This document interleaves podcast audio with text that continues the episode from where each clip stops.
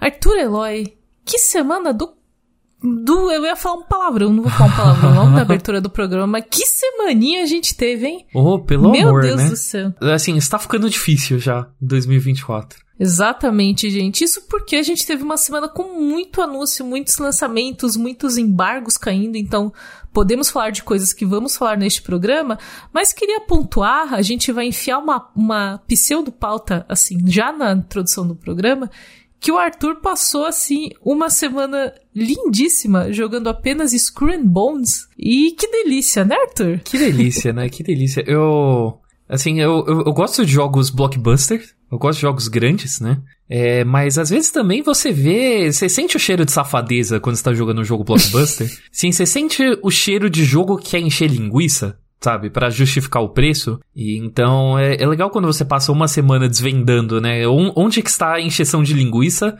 e onde, onde que existe a carne de verdade, sabe? Foi uma semana legal em Skull and Bones que é tipo, me deixa fazer as coisas que eu gosto.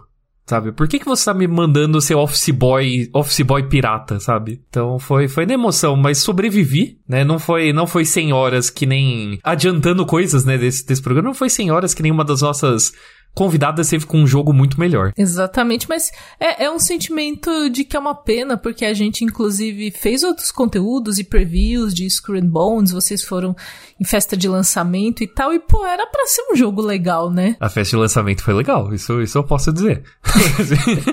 a festa de lançamento foi bem legal. Obrigado. Chame pras festas de lançamento. Por, por favor, favor, Ubisoft, Ubisoft sempre sabe fazer as melhores festas, assim, está, está de parabéns, assim. Então, as festas de lançamento compensou o jogo, mas foi muito bizarro, né? Porque, tipo, a Pri, ela foi pra Singapura é, jogar no estúdio e ela gostou. Então ela achou legal.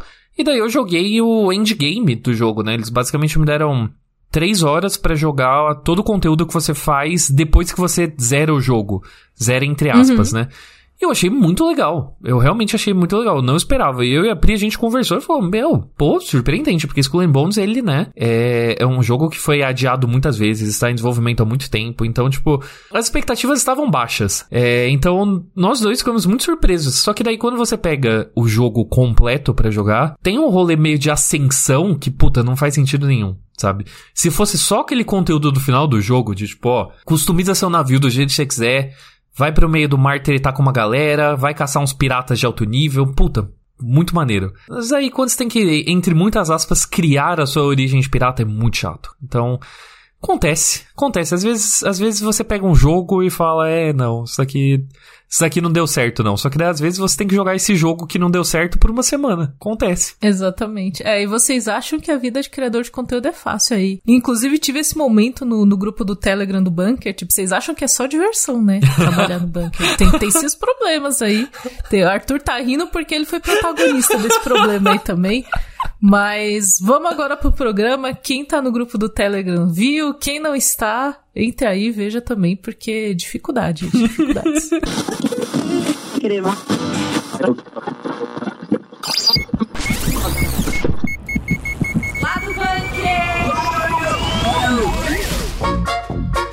Vamos falar de Final Fantasy VII Rebirth, porque Taina Garcia fez uma maratona divertidíssima por Final Fantasy e vem aqui comentar o que ela achou. Spoiler, ela gostou muito, mas vamos aprofundar. Adaptações live action. Hoje, hoje isso será uma temática nesse episódio do Lado Bunker, começando com o filme de Borderlands, que finalmente ganhou o primeiro trailer. Ainda nesse tema gostoso que vocês sabem que a gente adora falar, Vamos comentar o live action de Avatar, o último mestre do ar, ou a lenda de Yang. Vamos falar aí como uma coisa pode ser bem feita e completamente sem gosto ao mesmo tempo. E olha, só tristeza. A gente vai terminar esse episódio hoje só na tristeza porque, por algum motivo, não existem mais cartas em português de Magic the Gathering e na mesma levada, D&D não vai ter mais livro em português. Então a gente vai comentar essas decisões questionáveis. Cloud. Bring me the black materia. Vamos começar esse programa com uma convidada muito especial, empolgada, que estava assim, já falando para mim, cara, esse dia vai ser muito louco no podcast, porque caiu o embargo de Final Fantasy VII Rebirth. E temos aqui Tainá Garcia, que ficou dias nessa missão aí para contar pra gente como que tá o jogo, como que tá a empolgação, enfim, Thay, seja bem-vinda. Olá, gente. Olá. Eu fiquei, na verdade, semanas. Eu joguei mais de 100 horas do Rebirth para fazer Deus. a review. Sim, nossa, eu respirei esse jogo. Sabe, sabe literalmente aquele meme que você bate um prato correndo pra ir logo fazer com uma outra coisa? Era literalmente eu, nos dias que eu tava jogando, porque, nossa, eu me viciei bonito. Porque eu tava, como o pessoal que escuta aqui o podcast sabe, eu tava super animada pro jogo, tava muito empolgada. É, curiosa também, né? E então, nossa, quando eu fui jogar ele, assim, eu devorei. E superou minhas expectativas. Eu, ainda fiquei surpresa. Gostei muito do jogo. Ele é o que eu esperava e não é ao mesmo tempo, que é curioso. Porque ao mesmo tempo em que eu, que eu falo para vocês que eu amei e tal, tem coisas no jogo que me desagradaram também. Mas no geral foi uma experiência bem positiva, bem. Sabe, quem é fã do original ou só do remake também vai gostar muito, porque é uma experiência nostálgica, mas com uma pegada própria, sabe? Como foi no, no remake também é, essa pegada, tipo, a base é o original. E aí eles vão dar umas mexidas, mudanças aqui e ali. E meio que anda nas suas próprias pernas, basicamente. Eu acho legal, inclusive, a gente explicar, Tayo, que raios é essa trilogia, que são três é, são três jogos que estão refazendo um jogo que já saiu. É isso. Um jogo antigo. De, porque pela, pela numeração, até a gente tá aqui no Final Fantasy VII. E a gente, na numeração normal, já tá no Final Fantasy XVI. Então, para explicar o que, o que está rolando com esses lançamentos, né? Então, é basicamente uma trilogia de remakes. São três jogos que vão ser um remake só do Final Fantasy VII que originalmente foi lançado em 1997 lá pro PlayStation 1. E assim, é um clássico absoluto para quem gosta de JRPG, para quem é fã de Final Fantasy, quem é fã também do PlayStation 1. E assim, o hype em torno dessa trilogia tá imensa, né? Desde o remake, que foi uma espera de mais de 10 anos, e também pelo, pelo Rebirth agora, porque finalmente é, o título em si já tava instigando teoria, sabe? Tava esse nível, assim, porque o primeiro jogo era remake e ele foi bem fiel ao que aconteceu da história original. E aí no Rebirth, finalmente eles iam chegar numa parte do jogo que acontece o destino de uma personagem muito amada. E daí o pessoal ficou, pô, mas o título é Rebirth, ou seja, renascimento. Aí a partir disso já surgiu teoria de tipo, talvez eles vão mudar, sabe? Então assim, o pessoal tava tipo muito engajado. Eu tava no meio dessa galera também. Tava todo mundo assim maluco, sabe, pelo é, por teoria, pelo jogo e pela grandiosidade também desse projeto, sabe?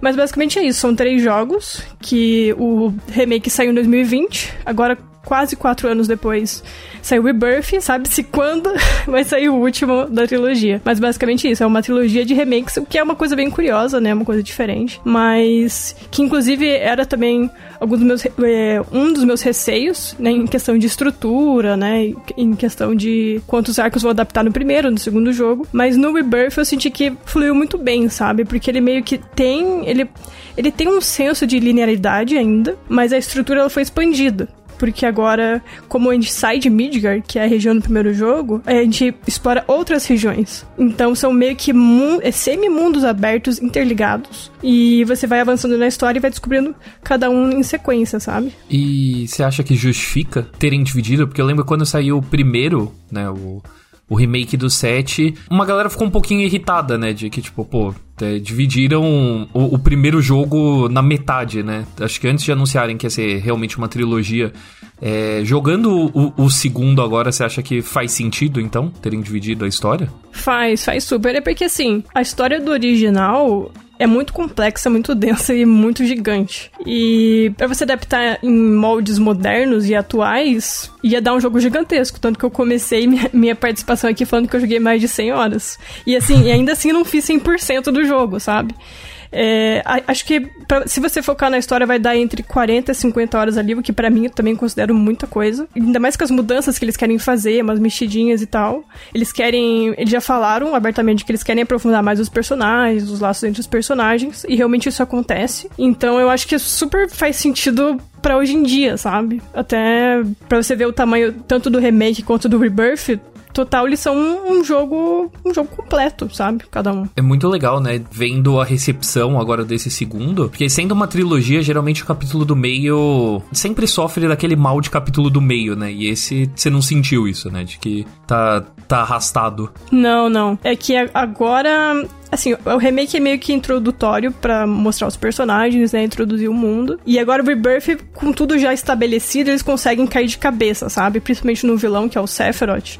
Então, o jogo já, inclusive, começa, que inclusive a demo, que é que tá gratuita pra PlayStation 5, que o pessoal pode jogar, que é o primeiro capítulo do jogo já mergulha para você saber o passado do vilão. Então, assim, tem essa pegada, assim, é mais dinâmico, tanto na história quanto na jogabilidade, porque esse lance de se aprofundar nos laços entre os personagens reflete na jogabilidade também. Porque tem uma mecânica que eles, que eles combam juntos, e você pode. Daí tem uma árvore de habilidades que você vai desbloqueando, eles se ajudam, então tem esse sentimento até na jogabilidade, sabe? Então, assim, no geral, acho que casou muito bem. Tem coisas que só acontecem com Final Fantasy, né? Tem coisas que, tipo, só Final Fantasy é capaz de fazer. E, e eu acho muito legal que os fãs estão bem engajados, né? E a gente tem muita coisa de Final Fantasy saindo. Seria, acho que seria muito fácil se perder no meio do Final Fantasy XVI. A gente tem novidades de Final Fantasy XIV também, né? Sim, sim. E de repente tem esse, esse remake correndo, assim, meio que por fora, né? Da cronologia atual, mas é, são essas franquias que fazem a gente ficar muito apaixonado. Então, tipo, você falou de 1997, né? é, muito, é muito tempo, né? E o mercado de games mudou muito nesse período. Então, eu acho que é, é, é o tipo de lançamento que é, é um abracinho pro fã. Né? Meu, sim, e, sim. E que fase ótima da franquia, na verdade, né? Porque os remakes dão certo, Final Fantasy XVI dá certo é, resgatam, sei lá, um Crisis Core da vida e também dá certo. Então, tipo, como, como pode, sabe? O fã de Final que, Fantasy que hoje em dia pra tá. ser fã de Final Fantasy. Tá, né? tá muito bem servido, assim, não tem mais o que reclamar, não. Sim, sim, com certeza. Até, que nem eu falei, eu gostei muito do Rebirth, só que eu, eu vejo defeitos nele. É, e quando saiu as notas, que ele tá com uma média atualmente de 92 no Metacritic. Quando saiu as notas, eu fiquei, cara, o pessoal realmente amou muito o que eles fizeram, acho que em termos de história, porque para mim foi o ponto forte do Rebirth. Eu achei que a parte de mundo aberto ali, interligado, como eu comentei, ficou um pouco repetitiva, porque o conteúdo é meio que o mesmo, sabe, nas regiões. E na história, assim, realmente, é 220 do início ao fim, que nem eu falei, o remake foi introdutório, então agora eles mergulham de cabeça. E eu acho que eu tava ainda um pouco é, receosa sobre algumas coisas que eles queriam mudar na história, que parecia que no remake que eles iam mudar. E eu acho que o Rebirth ele estabeleceu assim o que eles vão traçar de agora em diante, meio que tirou as minhas dúvidas, sabe, em relação a isso. Então, eu também sou uma fã relativamente recente de Final Fantasy VII. Eu joguei, na verdade, o meu primeiro, inclusive, Final Fantasy foi o remake, o 7 Remake, e foi há dois anos. Então, assim, desde então eu joguei vários outros Final Fantasy e tô meio que mergulhando eu mesma de cabeça na franquia. E, pô, eu fiquei muito feliz que me tornei uma fã tão grande, sabe? Que nem vocês falaram, tá super bem servido, assim. E com o Rebirth não foi diferente. Eu acho que é uma boa oportunidade também, até. Acho que no Rebirth seria muito esquisito, mas, por exemplo, alguém que nunca jogou Final Fantasy dá para começar pelo remake, né? Igual você fez e, obviamente, depois você se aprofunda e tal, mas eu sinto que franquias muito longevas têm esse rolê de, ah, é, é muito difícil começar, por onde eu começo? Se eu quero começar agora, assim, sabe? Então, eu acho que é uma vantagem também trazer de volta e trazer como remake. Inclusive, eu joguei um pouquinho do 16, que era aquela aquela demo que tinha no PlayStation. E eu achei lindíssimo, achei maravilhoso. Achei muito difícil, porque eu não sei jogar, vocês sabem, eu sou péssima nisso. Mas eh, visualmente e a história tal, eu achei muito, muito legal. Então, também vão criando essas portas de entradas para novos fãs, né? Com certeza. É, que nem eu falei, eu, o meu primeiro foi o remake, eu achei que foi uma maneira legal de começar, sabe? Eu já comecei por um jogo moderno ali. E daí eu joguei o original, joguei Crisis Core e literalmente caí muito de cabeça.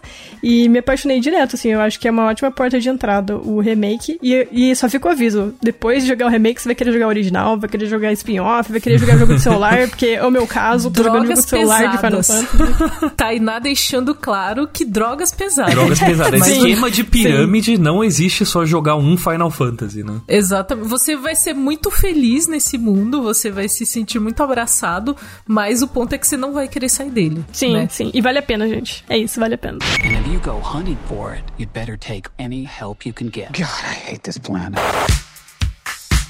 A gente vai manter o assunto de games, mas agora a gente vai falar de games em outras mídias, porque estamos vivendo aí uma tendência de adaptações de games do cinema na televisão e passando agora pros rolês aleatórios das adaptações de games, existe um filme de Borderlands que tudo nessa produção é muito aleatória. É, já está em desenvolvimento há anos e finalmente, finalmente recebemos o primeiro trailer do live action de Borderlands. E, putz, parece legal. A pior parte é que parece legal. Tainá Garcia você gostou do trailer de Borderlands, certo? Então, gostar é uma palavra muito forte, mas eu diria assim que me, me pareceu que é de uma qualidade duvidosa, só que ao mesmo tempo é meio que eu esperava por ser Borderlands. Eu acho que assim, uhum. meu lado fã de Borderlands achou assim, ah, curioso, sabe?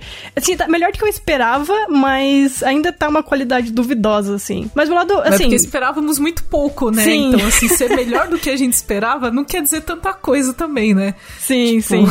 Não, é desde que anunciaram esse filme com o elenco, né, que é um elenco de peso, comandado ali pela Kate Blanchett como a Lilith. Esse filme eu fiquei, cara, como que isso vai acontecer? E meu maior medo era que eles tentassem reproduzir o estilo visual de quadrinho, né, dos gráficos uhum. do jogo. Porque assim, eu, tem vários cosplays que, que tentam reproduzir e tal, e eu acho que fica um pouco esquisito e assim, pensando num filme, ia ficar, acho que para mim ia ficar super off, sabe? Eu acho que ia me tirar muito ali do, do, do, momento. E daí quando eu vi que eles não vão fazer isso, eu fiquei, pelo menos isso, sabe? Porque isso deu um pouquinho de confiança. Um acerto, pelo menos, né? Mas, para quem não sabe, né, Borderlands é uma franquia de jogos de tiro, né, da Gearbox Software que começou ali em 2008, desde então teve várias continuações, teve alguns derivados. É, é, tudo bem cartunesco, é tudo bem absurdo, né? Ele tem um humor bem escrachado, que ele ri de violência e de coisas do tipo, né? E ele acompanha um grupo de caçadores de recompensa buscando uma grande recompensa num planeta alienígena, né? É, a história de Borderlands nunca foi o foco né, dos jogos. Os jogos são para você atirar em coisas, ver coisas explodindo e pegar loot, né? Você colecionar várias armas, vários equipamentos. É, e jogar em co-op. Então, sempre, sempre foi uma questão de como eles iam adaptar, né, Borderlands. E como a Thay falou, é um rolê meio aleatório pelo elenco, né? Porque você tem a Kate Blanchett, mas você também tem o Kevin Hart e você tem o Jack Black de, de Claptrap, né? O robô. E a Jay, eu, eu falei Jamie Lee Curtis também, né? Tem a Jamie Ainda Lee Curtis. não falamos da Jamie Lee Curtis. Tem a Jamie Lee Curtis. É. Parece o tipo de filme que a galera assinou um contrato para fazer um blockbuster e aí o estúdio falou, mas pra, olha, mas aí tem que ir esse aqui junto também, viu? Então para fazer, fazer tudo em todo lugar ao mesmo tempo, você tem que passar pelo limbo de Borderlands, sabe? Sim, não, e tem aquele ator do Creed também, aquele ator russo, o né? Flo Ele é Florian o Craig. Montenu. É... Sim, Monteano, sim. Montenu. Ele é gigantesco, bizarro, bizarro. e para mim, o que sempre foi estranho nisso tudo, eu sempre amei Borderlands, assim, foi tipo uma das é, franquias assim que tipo me fisgou para videogames quando eu comecei a jogar um pouquinho mais a sério, mas sempre foi um rolê muito aleatório, não só pelo elenco, mas também pelo fato de que é um filme do Eli Roth, que é um diretor assim completamente degenerado. Eu tenho uma relação de amor e ódio com ele, geralmente eu odeio mais que eu amo né? Ele fez o Albergue, ele só faz assim, tipo, desgraça pesada, né? E ele está no elenco de Bastardos Inglórios, né? Ele é um dos personagens mais memoráveis de Bastardos Inglórios. Mas eu não acho ele particularmente bom como diretor, até recentemente que ele fez Thanksgiving, né, o feriado sangrento, eu falei, eu acho que talvez o Eli Roth tenha direitos, sabe? Talvez ele saiba às vezes o que ele faz, então, se não fosse isso, eu não estaria animado. Daí saiu o trailer, eu falei, hum, eu acho e que... E saiu o trailer do nada, e né? saiu do nada. Também teve isso, que, é que assim, esse é um filme que sofreu muito com coisas de bastidores, como a gente falou, ele tá anunciado há muito tempo, e aí teve greve de roteiristas, greve de atores, ele foi muito adiado. E aí, se você vai até no Instagram do filme, fazia assim, sei lá, meses que não tinha uma atualização. E aí, quando chegou a atualização, foi tipo, trailer. E a gente. Gente, foi um grande momento, assim, falando de bastidores da redação, inclusive, pro ouvinte. Foi um grande momento que todo mundo teve, tipo,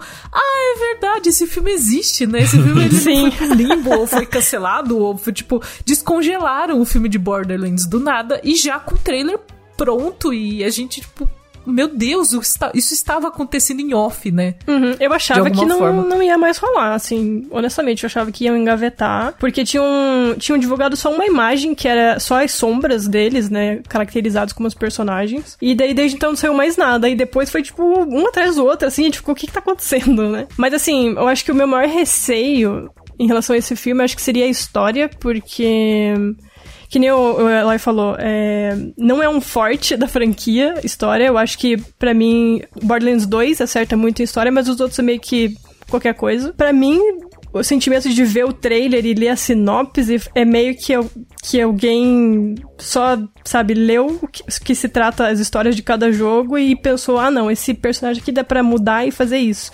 Que é por isso que o Craig, por exemplo, é um personagem, sendo que ele é um personagem adicionado do Borderlands 2 através de DLC e ele não tem muita importância na franquia. Aí me faz ficar pensando por que, que quiseram, sabe, inserir. Então, para mim, parece que nem é, é, A história nem foi pensada por alguém que é fã e realmente entende a franquia. Esse é meu maior medo, sabe? Assim, o que realmente vão fazer com a história. E adicionando ao medo da Tai, é bom dizer que esse filme ele, ele esteve no limbo por muito tempo, né? Ele é realmente uma produção antiga. É, e por um tempo era pro Craig Mazin, né, o roteirista de The Last of Us e de Chernobyl, escrever o filme. E ele chegou a escrever uma versão e ele pulou fora. Pulou fora, se eu não me engano, ano passado. Já assim, de falar, ó, então, no, quero, quero meu nome fora dos créditos. Ele não está acreditado mais no filme. E deixou assim a Lionsgate, né, que é o estúdio que está produzindo, falou, ó, faz vocês zerem aí, mas não bota meu nome mais não. Então, estranho. Não quero estar envolvido. É, eu, eu fico. Eu, eu tenho o sentimento de que ele não foi engavetado. Eu acho que pensaram em engavetar esse filme. E aí a gente tem agora algumas adaptações de jogos que estão começando a ir bem. E aí eu, eu, sinto que o estúdio viu como uma oportunidade, tipo, ó, a gente tem um filme de Borderlands aqui meio meio pronto, só tem que finalizar, fazer pós-produção, vamos fazer, vamos soltar e tal, nessa pegada muito. Que parece, pelo que eu vi do trailer, gente, não entendo nada, tá? Eu vou falar só a percepção do trailer. Me parece que a história pouco importa. E, e eu fiquei com uma pegada meio no filme de Dungeons and Dragons, assim, sabe? Total. Que na verdade, se os personagens forem carismáticos, a, a, sinopse de vão roubar alguma coisa em algum lugar é a mais geral possível. Mas se eu gostar dos personagens, eu vou querer assistir mais de forma despretensiosa, assim, como um bagulho de fim de semana que eu vou ver, vou dar risada e, e é isso. E eu senti um pouco dessa despretensão no trailer, assim. Que aí eu não sei se pode gerar alguma coisa dos, dos fãs da franquia ficarem, pô, ficou muito, muito aberto, muito fraco demais, mas eu que não conheço a franquia, falei, ah, pode ser uma boa aventura meio leve para assistir no cinema, sabe? Meio leve com muita explosão, muito tiro. Sim, leve, é, mas sim, né, entretenimento, puro suco do entretenimento, assim, né, leve, leve nesse sentido, mas, mas caótico, parece caótico, e eu acho que as pessoas usaram muito a palavra caótico para falar de Borderlands no geral, né? Define bem. É, é isso que eu ia falar, de certa forma tá, tá certo. Então, e eu tô bem curiosa para ver como que os atores, né, que nem a gente falou, é um elenco de peso, como que eles vão entregar, porque às vezes quando o ator é muito conhecido, fica um pouco difícil você realmente enxergar o personagem ali, né? Uhum. E ainda mais personagens como o de Borderlands, que eles são muito caricatos e tal. E acho que, assim, vendo o trailer e tudo mais, o único que me deixou um pouco assim, na dúvida, que eu acho que não casou muito bem, foi o Kevin Hart como Roland. Eu achei. eu achei que ele tá. Ele é muito pequenininho, muito baixinho, sabe? Nada com as pessoas baixas. Eu sou baixa, eu sou baixa. Mas assim, ele em comparação ali com a Kate Blanchett, ele tá quase olhando pra cima, sabe? Pra falar com ela.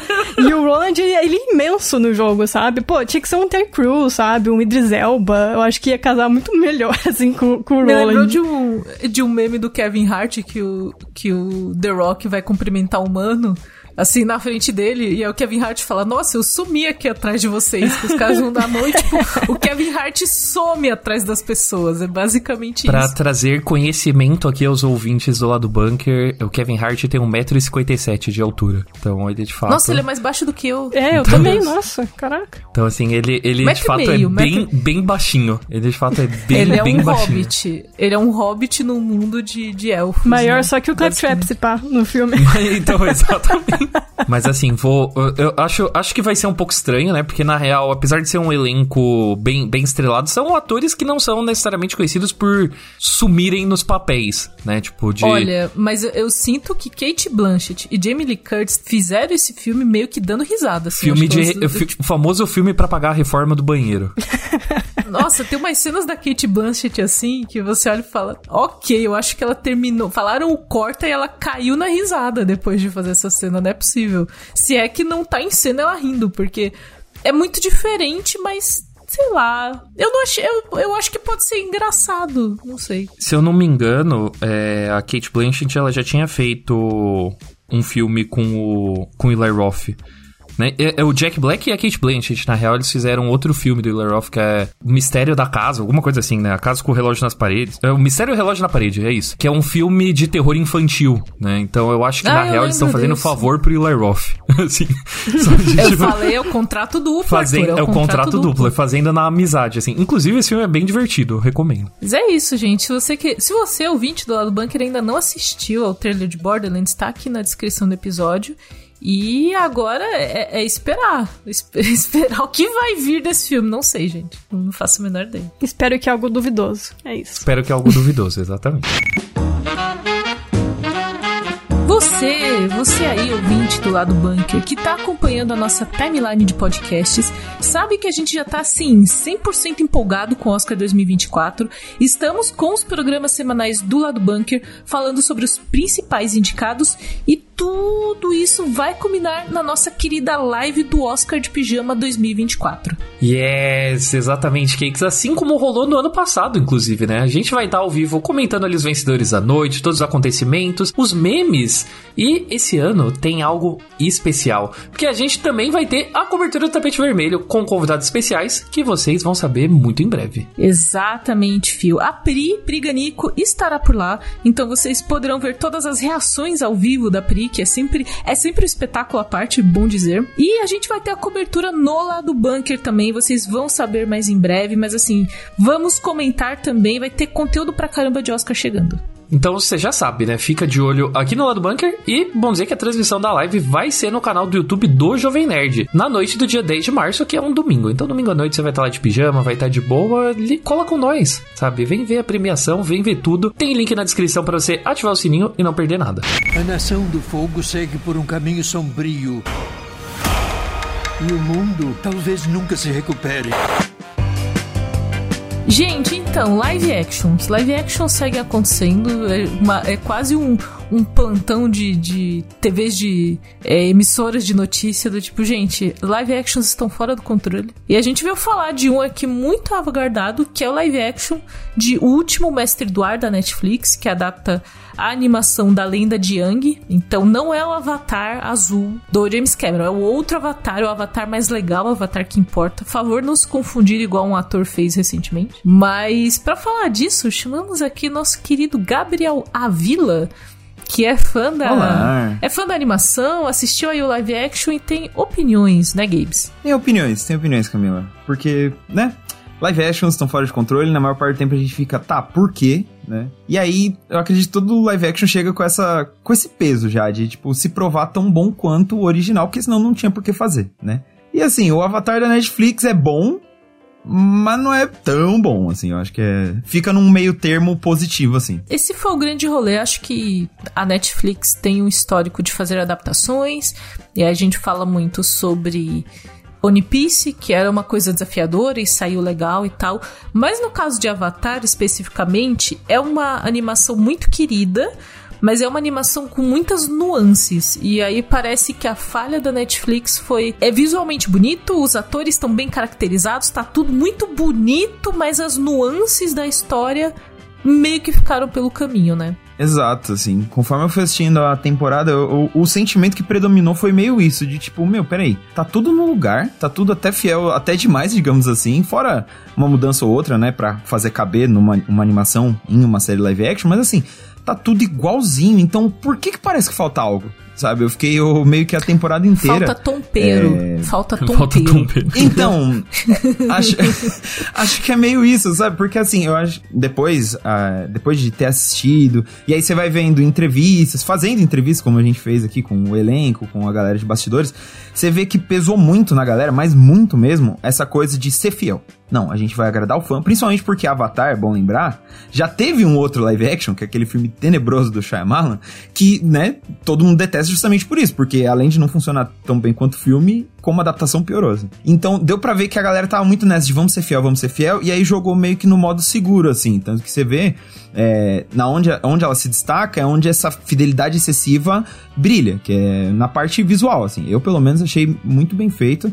É, cenários, é, os atores estão muito bem nos personagens, figurinos, tudo ali, você bate o olho e você fala, beleza. Tanto que é quase um negócio que implora aquelas comparações de como era no- na animação e como é no live action, sabe? Assim, é tudo muito fiel. Só que aí quando você vai na história, na narrativa, aí que os problemas começam, assim, porque eles tentaram ir pra um lado mais sério e isso acabou meio que também diluindo, pra mim, a graça do original, que era você colocar na mão de literalmente crianças o poder de tá de mudar o mundo, de resolver uma guerra mundial que tá matando gente faz 100 anos, sabe? E a animação, claro que ela tem mais tempo, são temporadas de 20 episódios, mas assim, são 20 episódios de 20 minutos, sabe? Mas ela traz muito bem esse- essa, essa dualidade entre eles serem crianças que estão evoluindo, eles estão amadurecendo, em meio a uma guerra, em meio a resolver um conflito pesado. Coisa que a Netflix, pra mim, pecou muito nisso, a versão da Netflix, né? Porque parece que os personagens quase que não tem nada a aprender, além de desenvolver a habilidade de porrada. E aí a gente segue essa história meio nessa. Tipo assim, tem a sua graça, tem o seu brilho, mas eu senti muito que faltou isso, sabe? Faltou essa. Falta um pouco esse respiro, não só simplesmente, ó, tem esse episódio que todo mundo gosta, vamos recriar. Como? Faz sentido? Desenvolve alguma coisa? Não interessa, vamos criar, sabe? E aí ficou meio, putz. Eu sinto que tem duas coisas nisso que você falou, Gabes. A primeira é que essa a busca por perfeição deixou a série um tanto plástica, no sentido de até da questão que você falou do visual, assim, é tudo tão perfeito, tão perfeito que é, é de plástico, praticamente, assim. É. Né? É, é assim, você Até não. isso é um problema. Você não sente veracidade no que você tá assistindo de tanta busca por ser tão dessa fidelidade, uma fidelidade meio cega, é, acaba ficou acaba ficando muito certinho demais, perfeito demais, sabe? E o outro É. ponto sobre tirar o lúdico do infantil, que aí a gente parte até para uma discussão muito maior de como às vezes a animação é vista como uma coisa menor e mais infantil no sentido negativo da palavra infantil. E aí quando vai pro live action, ah não, agora a gente vai fazer assim, é, é, vai tirar essas partes e aí acaba ficando até um pouco meio super-herói da vida, sabe? De ficar mais pra esse lado do que pro lúdico, de você ter personagens aprendendo e de você ter a infância deles acontecendo no meio de uma guerra.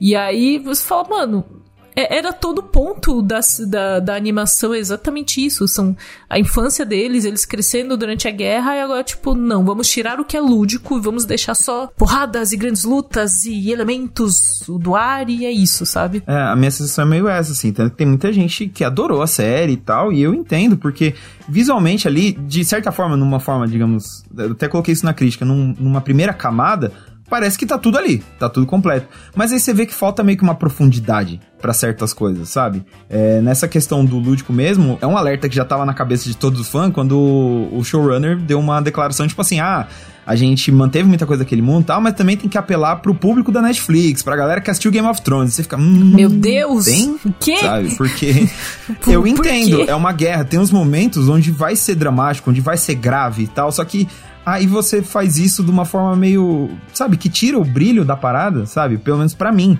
Fez muita falta ter um momento onde o Eng simplesmente falar, ah, na moral, não quero ser avatar não, mano, eu quero jogar bola com meus amigos. Sabe? Fez falta o Eng ser criança, o Eng ter problemas infantis mesmo, de querer ficar se mostrando, de que, que tudo está lá na animação, e aqui não. Aqui parece que ele só tem um único problema, que é o fato dele ter sumido por 100 anos, e todo mundo fica jogando isso na cara dele o tempo inteiro. Aí você faz o menininho, que é uma graça, ficar chorando e dando monólogo de como, o tempo inteiro, tipo, gente, não é isso, não é isso. Quer dizer, é. Tem os momentos. O rolê não é só isso. Exato. Exato, a animação sabe? é mais de crianças felizes do que crianças tristes, gente. Sério que vocês fizeram live action de criança triste? Quem quer assistir isso? Confesso que eu não estava falando até agora, porque eu não tenho nenhuma opinião positiva pra, pra compartilhar sobre isso, porque eu não assisti, mas eu acho o impulso todo de vamos fazer um live action de Avatar errado desde o início. E não porque eu tenho um preciosismo pela animação, mas sim porque eu acho que não podia sair algo de bom disso. Porque eu sinto que a ideia de você adaptar é, Avatar para live action é boa desde o início, porque ela parte de você não acreditar que a animação tem essa complexidade e de que a animação pode ser algo que você continua assistindo. De que você assiste até agora. Então acho que desde o começo de tipo, vamos adaptar Avatar em live action já foi uma ideia idiota e eu não entendo porque as pessoas foram assistir. Não me surpreende, não me surpreende que deu tudo isso, sabe? É, porque assim,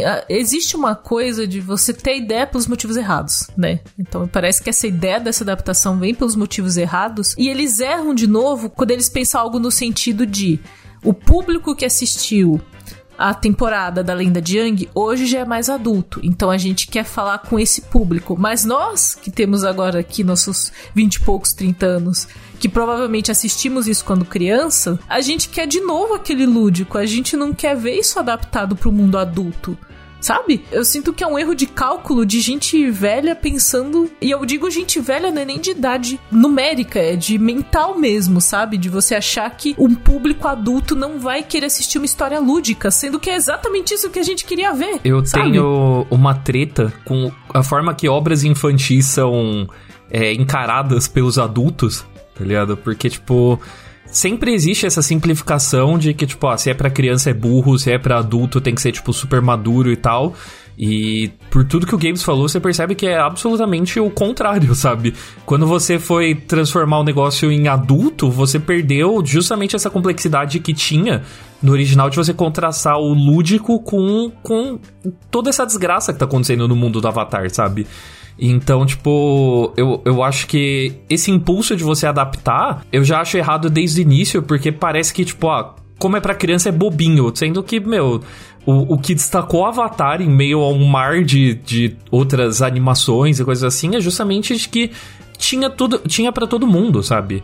É, se você assistia quando criança, você achava legal as crianças, sabe? Você se identificava com elas, com as personalidades delas, com o fato de ser tudo colorido, com né, eles dominarem os elementos, sabe? Tinha tudo isso, mas ao mesmo tempo tinha um pano de fundo que você só ia perceber é, se você fosse mais velho, sabe? Quando você é, entendesse um pouquinho mais do mundo, ou se seus pais estivessem assistindo junto com você, sabe? É, isso, isso que é o triunfo de toda boa obra infantil, né? De que ela não precisa. Ela não entende a criança é, como um ser inferior, sabe? Você não precisa. Obviamente você tem sensibilidades diferentes, né? Mas você não precisa reduzir.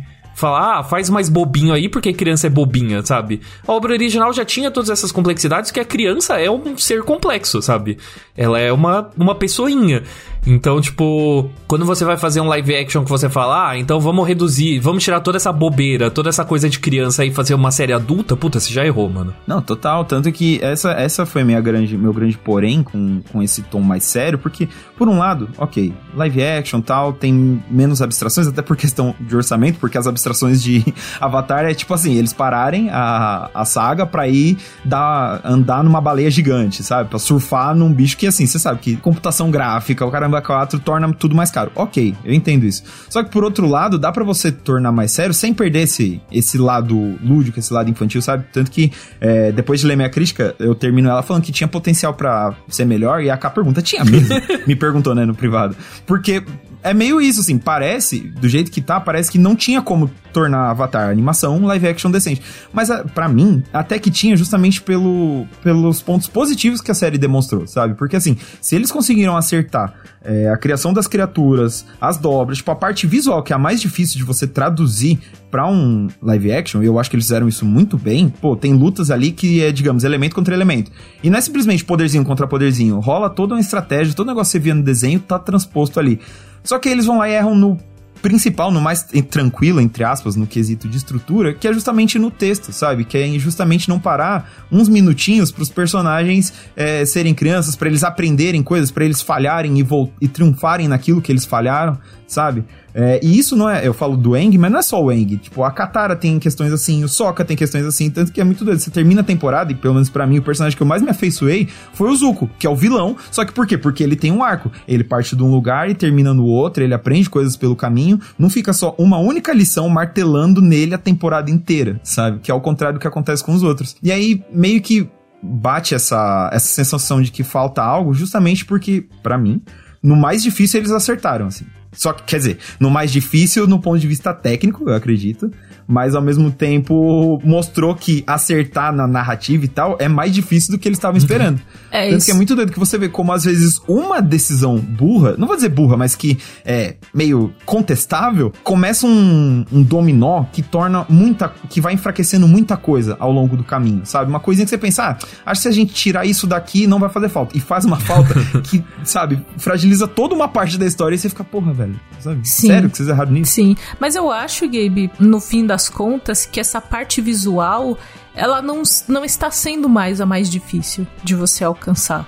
Porque hoje a gente tem uma evolução técnica no sentido de efeitos visuais mesmo, de pós-produção, de construção de set, de levar painel de LED pro set para recriar profundidade de cenário. Então, eu acho que já tivemos uma época em que a técnica visual ela era mais difícil do que o texto. Hoje, acho que até inclusive com essa onda de, de live actions, a gente percebe cada vez mais. Você cria tudo da forma mais visualmente condizente com aquilo, mas o texto que é onde, onde precisa ter investimento para bons roteiristas, para pessoas que entendem aquela história e tudo, é o que é mais difícil hoje. É o que o pessoal não está fazendo, né? Esse investimento de texto. E é muito doido que aí você para pra entender até por que, que os criadores da animação do Avatar original pularam fora do barco rapidinho, assim, porque com certeza eles devem ter sentados lá na sala de roteirista com o produtor Caraba 4, os caras falam, não, ó, então, o Eng ele vai ser menos infantil, tá? Porque a série tem que ser um pouco mais séria. E aí no lugar a gente vai ter, tipo, gente sendo carbonizada na frente do público. Você fica, mano, o Avatar não é sobre isso, sabe?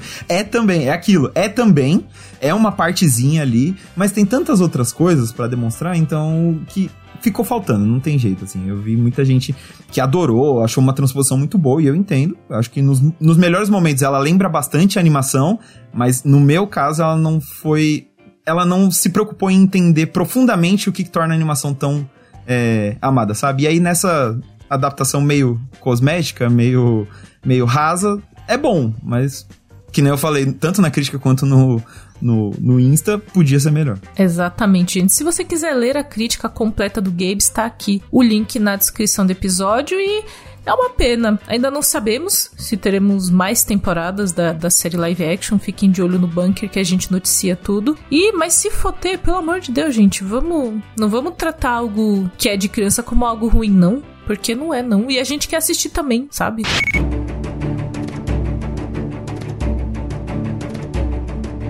Gente, chegamos aqui para um momento de comemoração, porque depois de muita espera e muita expectativa, o jogo Rough Gunner finalmente está entre nós. Sim, do lado de cá a gente está super feliz com o resultado, todo o retorno que vocês deram nos últimos dias. Realmente foi um momento muito especial pra gente. Exatamente, Cakes. Tem sido muito maneiro ver, né, o jogo subindo cada vez mais é, em plataformas que nem o Steam. Então, assim, muitíssimo obrigado. Mas, caso você não saiba, Rough Gunner é um deck builder roguelite inspirado no universo criado por Jovem Nerd. O que, que isso significa? Você cria um deck de cartas com várias habilidades que te ajudam durante as lutas. E a parte roguelite quer dizer que você vai morrer durante o game. É normal, mas a parte boa é que você volta mais forte e com mais conhecimentos para você reiniciar a sua jornada. Exatamente, Phil. Rough Gunner tá disponível para PC, para PlayStation e Xbox e será lançado em breve para o Nintendo Switch, hein? A gente não esqueceu de vocês, tá chegando e a gente avisa por aqui também.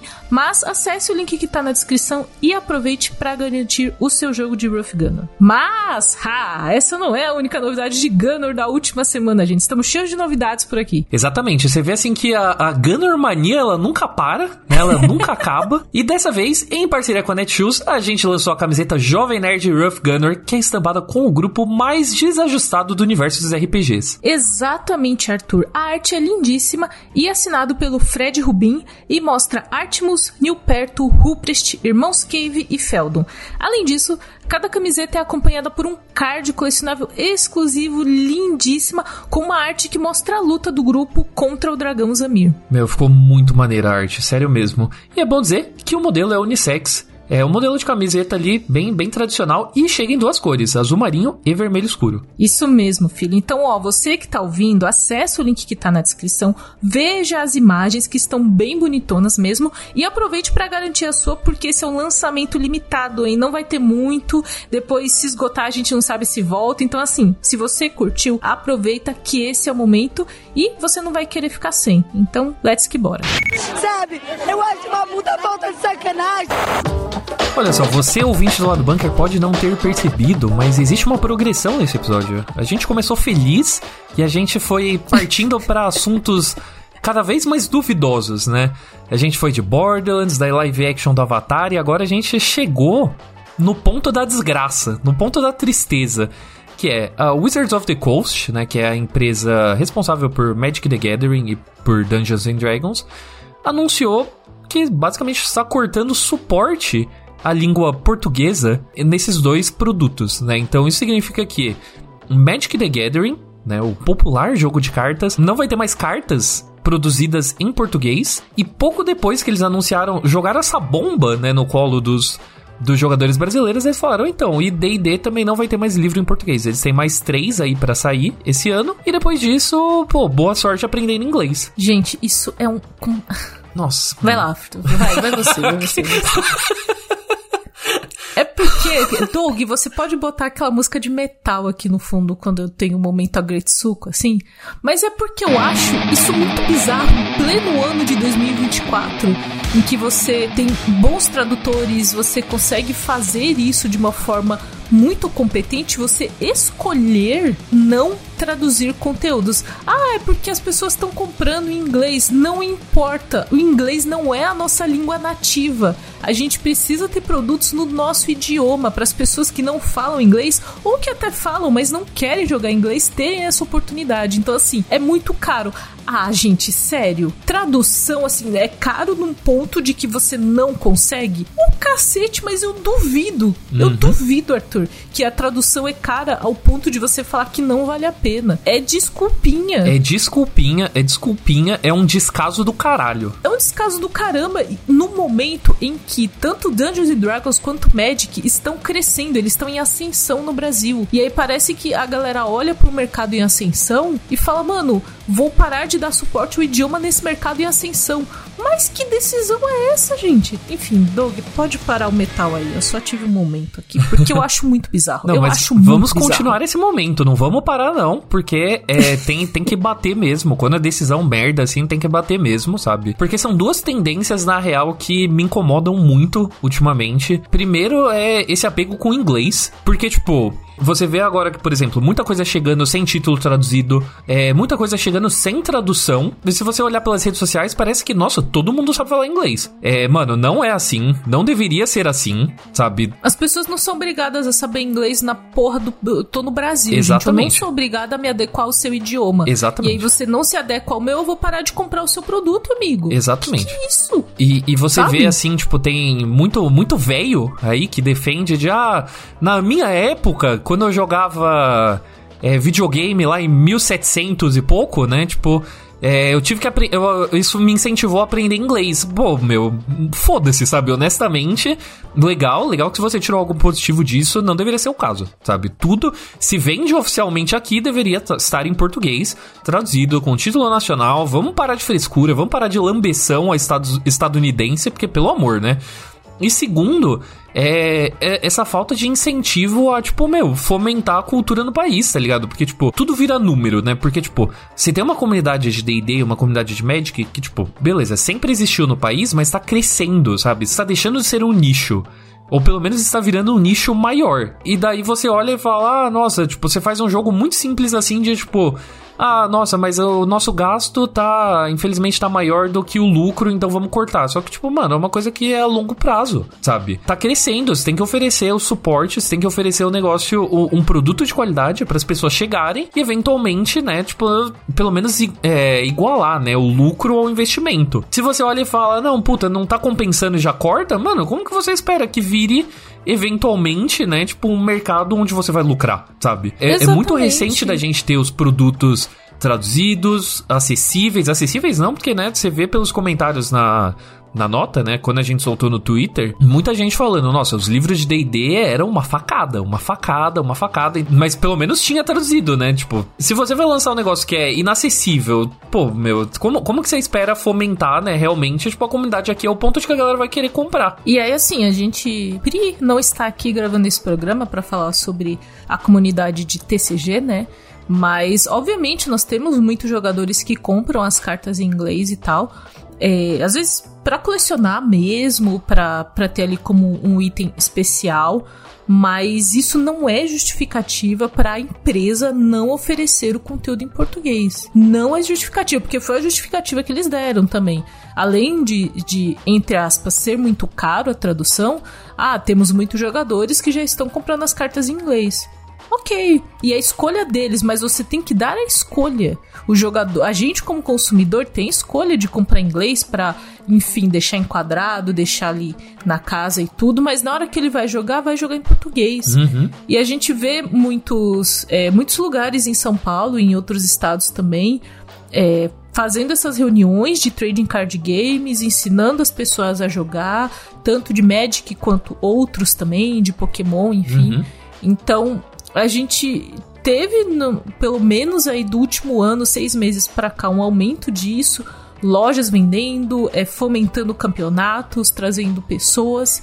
O mercado super se aqueceu e aí parece que as pessoas, dentro desse. Eu vou, eu vou reclamar do capitalismo. Mas dentro desse capitalismo bizarro, é assim: já que o mercado cresceu muito, vamos diminuir os custos para a gente lucrar 300, 400, 500% em cima de algo que você já está lucrando. Eu duvido que a Wizards of the Coast não estava lucrando com os, os conteúdos em português, mas ela vê o mercado crescendo e ela quer lucrar mais. Não, então, é, assim, é ganância, é sabe? É ganância mesmo. Meu, e é sabe? burro, do negócio é, é crescer o burro. olho no bagulho. É arrogante. É, enfim, é tan- tantas. Olha, tantos adjetivos ruins que eu posso dar pra essa decisão que, meu Deus do céu. É, é muito burro, porque você tá, você tá reclamando que você não tá lucrando agora e esquecendo a possibilidade de um lucro a longo prazo, sabe? A médio e longo prazo. Você só fala, ah, você não tô ganhando agora, então foda-se. Tipo, mano, o quê? Tá ligado? Que é? Que, Como deci- assim? que decisão de negócios é essa, e, e, sabe? meu, e, o Wizards of the Coast jeito. não é nenhuma empresa indie, não é nada, é Hasbro, tá ligado? É parte do grupo da Hasbro. Porra, você vai me falar que a Hasbro não tem grana pra fazer a merda de uma carta em português, pra fazer uma merda de um livro em português? Pô, vai se fuder, sabe? Pelo amor de Deus. Tudo errado isso aí. Então, assim, é, nesse, nesse meio tempo, assim, depois dessa decisão burra, só espero que D&D caia em popularidade, jogue em outro sistema, jogue Tormenta, jogue Ruff Gunner, o RPG. Assim, esse Olha daí só. tem, esse daí tem, tem em português. Então, assim, é, se, se a empresa não dá suporte, mano, não corre atrás, não compra livro em inglês. É, gente, é isso. Eu sinto muito pelo, pela galera que eu conheço da comunidade de Magic, o pessoal da comunidade de D&D também. A gente tava no momento, estamos ainda no momento de muita ascensão dessas, dessas duas franquias no Brasil e chega como um balde de água fria, então sinto muito, galera, e a resposta tem que vir nisso, assim. Então a gente fizeram inclusive um, um movimento que eu eu respeito muito no Twitter, que fizeram um vampetaço nas redes Yes. sociais da Wizards of the Coast, que nosso querido jogador de futebol Vampeta, né, tem um ensaio na G Magazine muito antigo, e aí você põe um Vampeta pelado ali respondendo a qualquer post da Wizards of the Coast como um protesto brasileirinho do nosso jeito. Então, é, as pessoas protestaram muito, os fãs não estão felizes, mesmo quem compra carta em inglês não tá tipo, ah, é isso mesmo que tinha que fazer. A galera tá, pô, eu comprava cartinha em inglês, uma ou outra, mas sei lá, eu quero ter o conteúdo em português. Como consumidor, quero ter opção. Então, sinto muito. Olhem outros sistemas, como o Arthur falou, tem muita coisa boa de RPG sendo feita no Brasil, do nosso jeito também. E, enfim, gente, revolta. O que fica é revolta mesmo. Bizarro. 2024, ano de Nosso Senhor. E a gente não consegue ter uma coisa legal de entretenimento no nosso idioma. Bizarro.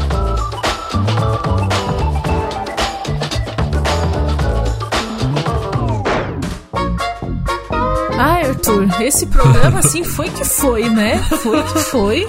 Até de vampetaço falamos nesse programa, assim. Grande movimento da internet, inclusive. Pra se sentir, né? Foi, na real, essa última semana foi uma semana muito marcada por vampetaço, né? Como, como pode? Muitos vampetaços acontecendo. Inclusive, é muito legal que a história do, do Vampeta, pra esse ensaio, ele usou o dinheiro desse ensaio na G Magazine pra reformar um cinema de rua que seria comprado por uma igreja. Então, pô, Vampeta, é isso mesmo. Fique nu pelo cinema. Fique sabe? nu, nu pelo gente... cinema, exatamente. Nu pelo cinema, exatamente. E só pra gente pontuar, como eu falei, teve muita coisa na última semana e não valeria um bloco inteiro sobre isso porque não tem tanta novidade.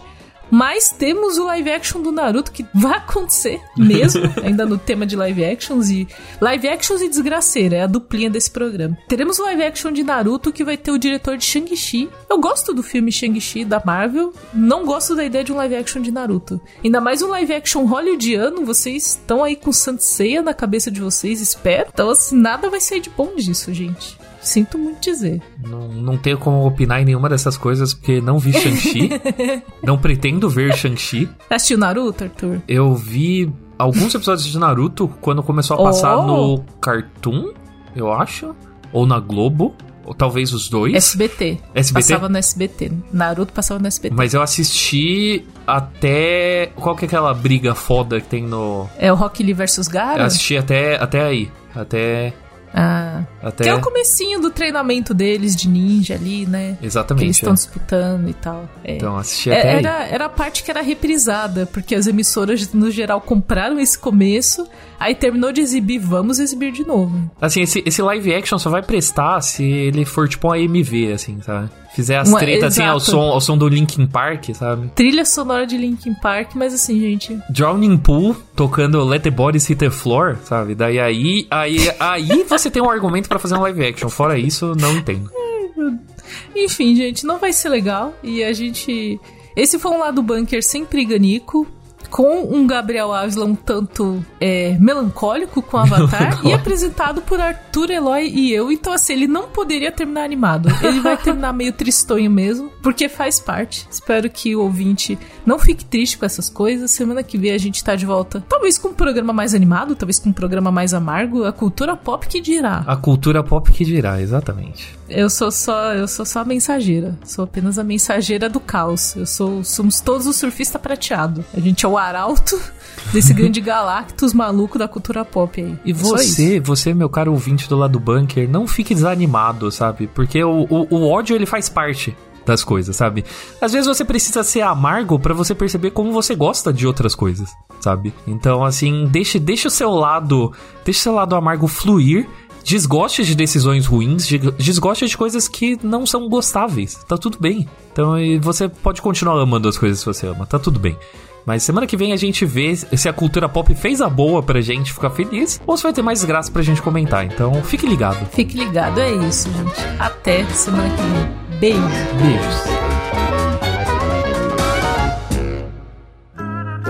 Programa editado por Doug Bezerra.